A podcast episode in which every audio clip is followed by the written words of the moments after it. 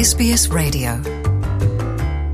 É, Luciana e ouvintes da SBS, participam nestes exercícios aeronavais com base em Darwin e em outras instalações nos territórios do norte da Austrália apenas seis dos 30 países da NATO.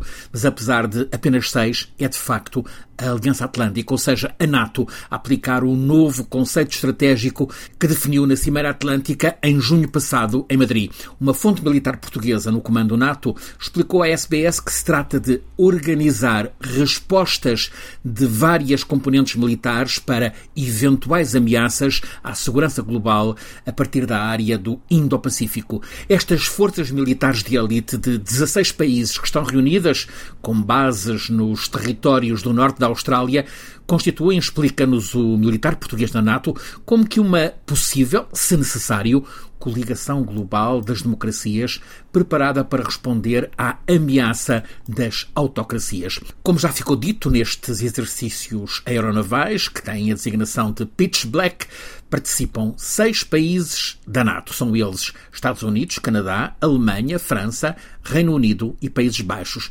Também os quatro países Quad, Austrália, Japão, Índia, também os Estados Unidos, cinco dos países ASEAN, Indonésia, Malásia, Singapura, Tailândia e Filipinas. Para além destes, também participam forças armadas da Coreia do Sul e dos Emiratos Árabes Unidos. Estes exercícios aeronavais Pitch Black prolongam-se até 8 de setembro e visam juntar aliados e parceiros na partilha de táticas e de procedimentos para aumentar a interoperabilidade entre as forças militares destes 16 países. Francisco Sena Santos, a SBS, junto da NATO. Want to hear more stories like this?